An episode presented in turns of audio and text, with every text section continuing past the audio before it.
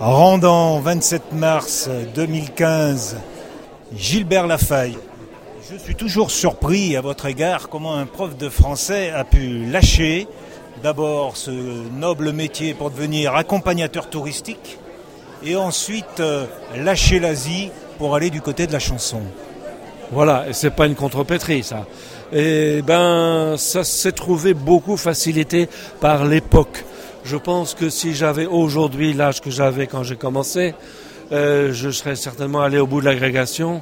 L'époque des années 70, c'était facile de trouver du travail, facile de gagner euh, de l'argent, facile de trouver des logements, et l'époque était assez insouciante.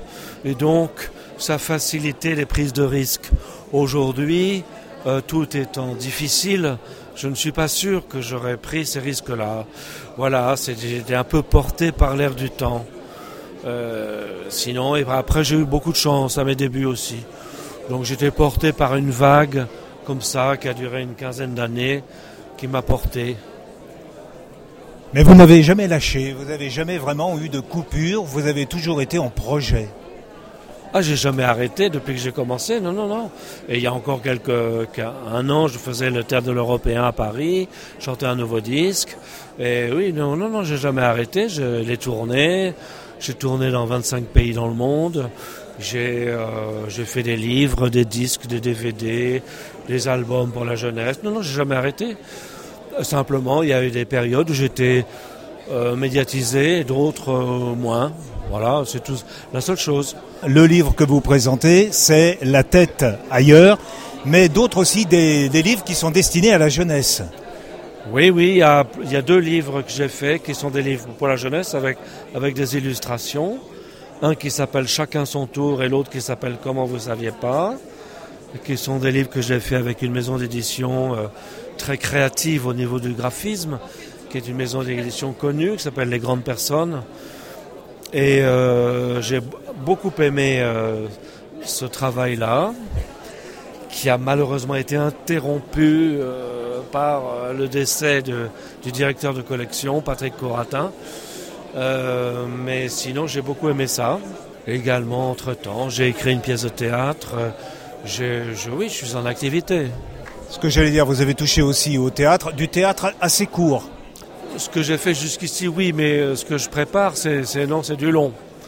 Je m'intéresse à différentes formes d'expression que je suis capable de faire aussi. Après, il y a le, succès ou la médiatisation ou la production, c'est autre chose. En 96, en faisant le dents d'ivoire et peau d'ébène, cela vous a ouvert pas mal de portes du côté des écoles, du monde scolaire, pour pouvoir parler du métissage. Oui, mais là aussi j'étais un peu porté euh, par, quelque chose qui était dans l'air du temps et qui est tombé à point, puisque cette chanson a été reprise par beaucoup d'associations euh, antiracistes, notamment à Vitrolles. Ça a donné lieu à un clip qui a été beaucoup diffusé, qui a été diffusé en salle de cinéma, qui a reçu le prix d'un des meilleurs clips, qui a été interdit à la télévision française. Euh, et cette chanson a beaucoup été chantée par des chorales, parce que c'était une... Il y en a eu trois à l'époque sur le même sujet. Il y avait une chanson de Louis Chédid qui s'appelait Le Gros Blond. Il y avait une chanson de Pierre Perret qui s'appelait euh, euh, La Bête Immonde. Et voilà, c'était porté. Mais bon, la mienne n'était plus universaliste, puisqu'elle parlait, elle désignait pas vraiment elle parlait du métissage, de l'appartenance à une planète, du genre humain. Euh, il y avait juste une petite pique à certains hommes politiques, mais c'était, bon.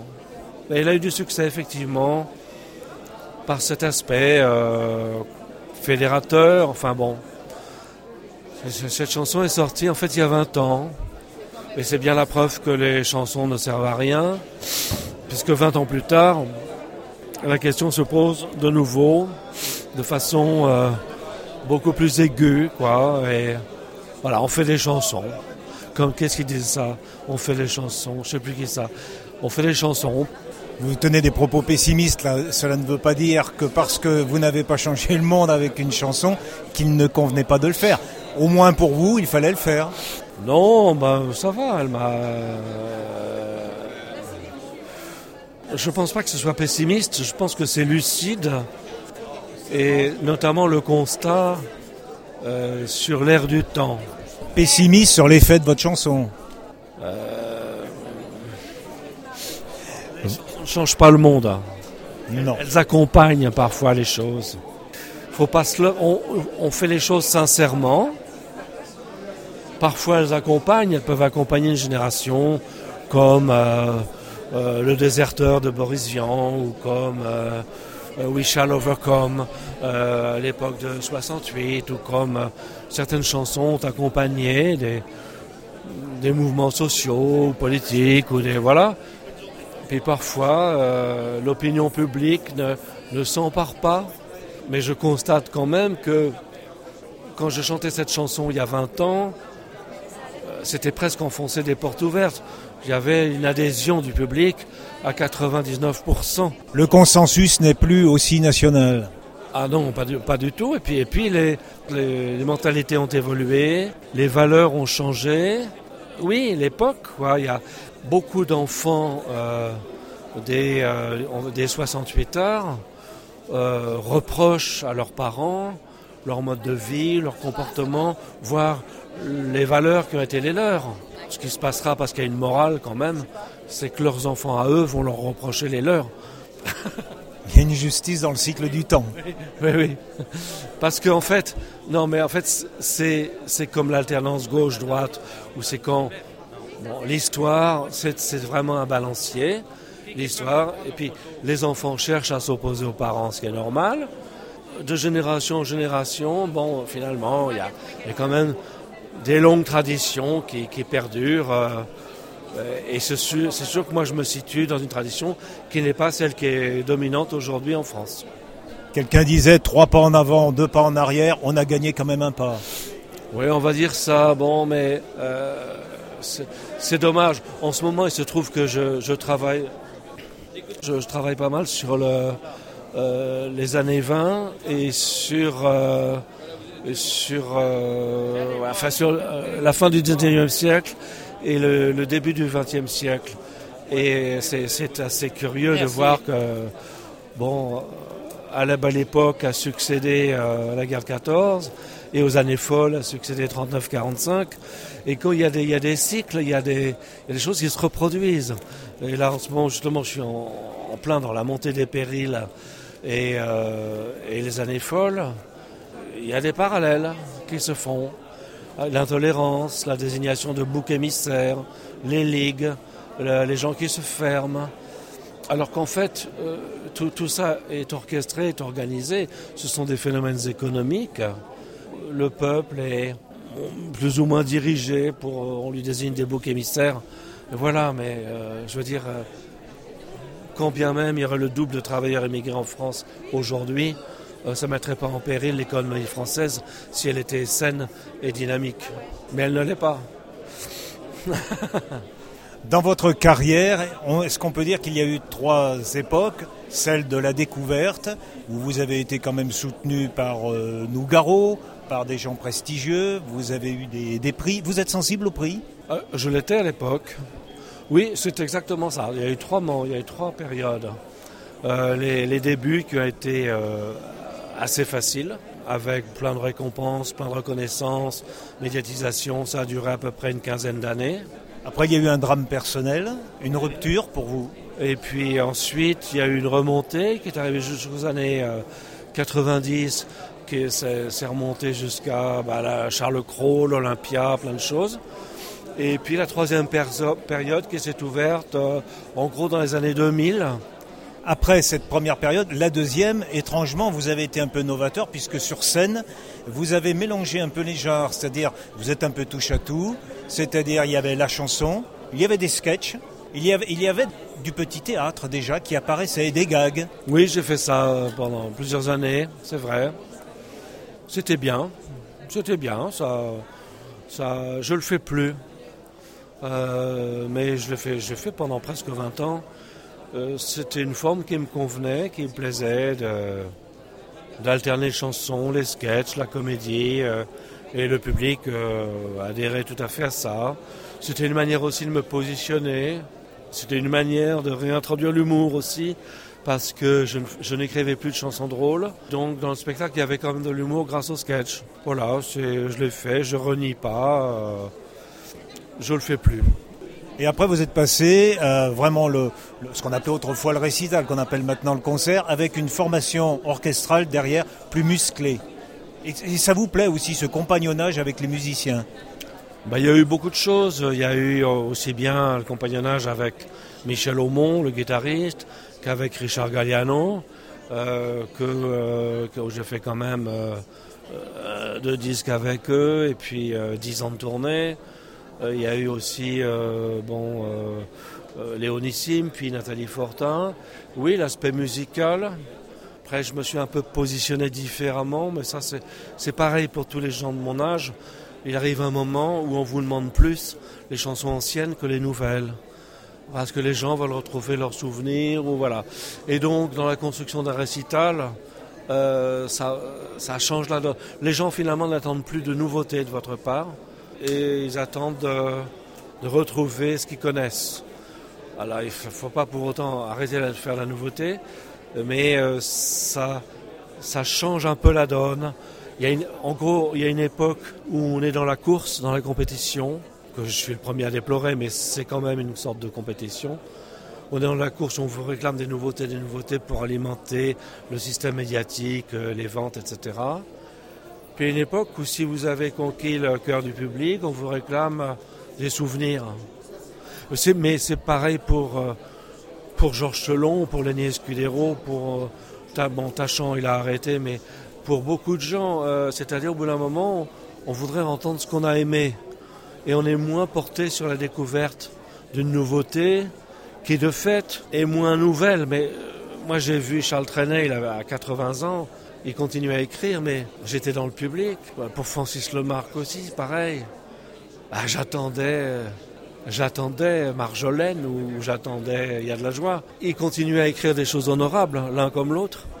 C'est assez mystérieux. Hein euh, euh, quelque part, ça intéresse moins. Dans la même idée, si vous me permettez, vous organisez un concert avec Tartampion chante Ferrat, vous ferez plus de monde que si Tartampion chante machin. Je crois que le public jeune va vers la découverte, qui correspond à la nouveauté de sa génération, et le public plus âgé veut retrouver ce qu'il a aimé. Quand j'étais jeune, j'avais un public jeune. N'étant plus jeune, ben, les gens qui m'ont suivi, ils ont le même âge que moi, ils veulent réentendre les choses de leur jeunesse. Donc je pourrais faire, je dirais même, la, ma meilleure chanson maintenant, quelque part, ils s'en ficheraient. Parce que ça ne vaudra jamais celle qui est associée pour eux à une histoire d'amour, à une naissance, à des vacances formidables avec une petite amie, que sais-je. Le goût de la nostalgie. Chelon a participé à la tournée La Hache tendre et, et Tête de bois, et après il a écrit une chanson, On nous refait le coup du Remember. Il y a d'autres choses. Moi, je n'ai aucune aigreur, hein. je n'ai pas d'amertume, j'ai été servi, j'ai fait tout ce que j'ai pu.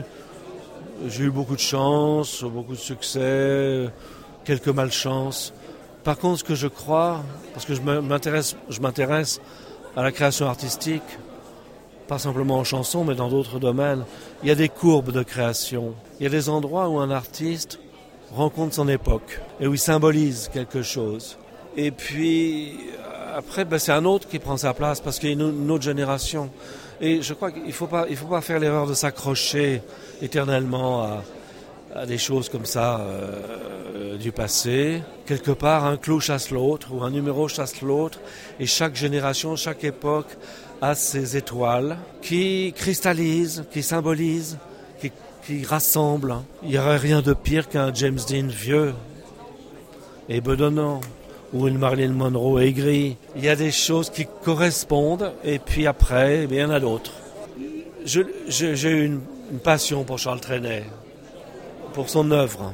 De fait, de fait, objectivement, ce qu'il a écrit et composé durant les 30 dernières années de sa vie n'intéresse personne. Il était sublimé en tant que Charles Trenet à partir de 1939 jusqu'à 1960 où il a concrétisé son époque, quoi. Et des très grands comme Brassens, comme Gainsbourg, quelques autres sont morts très jeunes, ils sont morts à 60 ans. Et donc ils n'ont pas eu le temps de devenir cons. Les mythes, ils naissent comme ça aussi. C'est très difficile. Mais je peux, je peux parler de Picasso aussi. Euh, Picasso, la, la production de, des 15 dernières années de sa vie, je suis désolé, mais c'est un peu sénile. C'est, c'est, ah, il peut toujours, ça reste du Picasso, mais c'est quand même du fond, c'est, du bas de gamme, quoi. C'est, c'est pas ni les Demoiselles d'Avignon, ni la Paillole Bleue. Il y a des courbes qui vont aussi avec euh, la virilité pour les hommes, enfin, le potentiel érotique et la, le rapport au monde, la force vive, quoi. La fécondité pour les femmes aussi, d'ailleurs. C'était, il y a, il y a des périodes de ce qu'on appelle la force de l'âge. Hein la jeunesse, l'apprentissage, la force de l'âge. Puis après, bah, on, est, on, est, je suis désolé, on est sur une pente descendante. Même si on, on arrive à se tenir bien et qu'on est toujours créatif, c'est moins bien qu'un qu un moment où on est au sommet de son art, en possession, pleine possession de tout. Est-ce que pour ralentir cette glissade que vous décrivez, une réponse serait justement de varier les supports de l'expression comme vous faites la chanson, oui, sans la négliger, mais le théâtre, mais l'écriture de livres? Non, je, je, je, je, pense pas. Enfin, je suis pas forcément un bon exemple parce que moi, ma vie a été, a été brisée plusieurs fois. Et donc, euh, je n'ai pas, pas une carrière euh, très exemplaire à ce niveau-là. Mais je pense que de toute façon, euh, si je n'avais pas eu ces événements tragiques dans ma vie, je, me serais retiré euh, euh, discrètement un jour ou l'autre. Il y a la carrière, il y a le fait de gagner de l'argent, il y a la reconnaissance. Après, il y a la créativité, la vraie créativité. Euh, c'est très difficile d'arriver à survivre lorsqu'il y a une telle accélération des changements de mode et de, l'époque. Et aujourd'hui, euh, ça va à une folle vitesse. Et la seule chose à faire possible, c'est de faire ce que l'on sait faire sans chercher à courir après la mode. Mais dans ce cas-là, c'est le succès qui vous quitte. Si on veut être honnête, il n'y a que ça à faire. Euh, sinon, courir après la mode, c'est ridicule. Mais je plains les jeunes qui arrivent parce qu'eux, ils auront des périodes de succès qui vont durer au maximum 10 ans parce qu'il y a une telle accélération. C'est lié aussi aux moyens de production, c'est lié à beaucoup de choses, euh, des phénomènes économiques. Mais auparavant, les artistes accompagnaient leur époque plus longtemps, parce qu'il n'y avait pas une telle pression économique, une telle, euh, de tels enjeux. Et il y avait une espèce de, ce que Charles Trenet appelle les, grandes gentilles vedettes euh, dans une chanson, une espèce de bonhomie dans les rapports entre euh, public et artistes, comédiens, etc. Aujourd'hui, c'est devenu un monde extrêmement dur. Euh, il n'y a plus la place pour ça. Ce sont presque essentiellement des phénomènes économiques qui ont lieu. Moi, dans ce cas-là, je, me retire sur la pointe des pieds. Je n'ai plus rien à faire là-dedans. Il y a une certaine sagesse dans ce que vous dites et je vous remercie d'avoir euh, confié aussi simplement tout ce que vous venez de confier. Gilbert Lafaille, merci. Euh, merci à vous, c'est sincère, mais ça alimente mes réflexions depuis quelques années. Euh, ça veut pas, c'est comme ça que je réagis moi. Mais d'autres personnes peuvent réagir différemment. Je ne dis pas que j'ai raison. C'est comme ça que je vois les choses et que j'en tire des conclusions pour moi, c'est tout. S'appeler La Faille et subir des, des brisures, on, on, se dit, est-ce que j'étais euh, prédestiné? Pas du tout puisque ça vient de fagus, qui veut dire le être, et que la faille, ça veut dire l'endroit où poussent les êtres. Ce qu'on trouve en Bretagne sous le nom de le fao. Vous avez chez vous un être? Eh oui, je n'ai presque plus de paraître. je vous remercie beaucoup.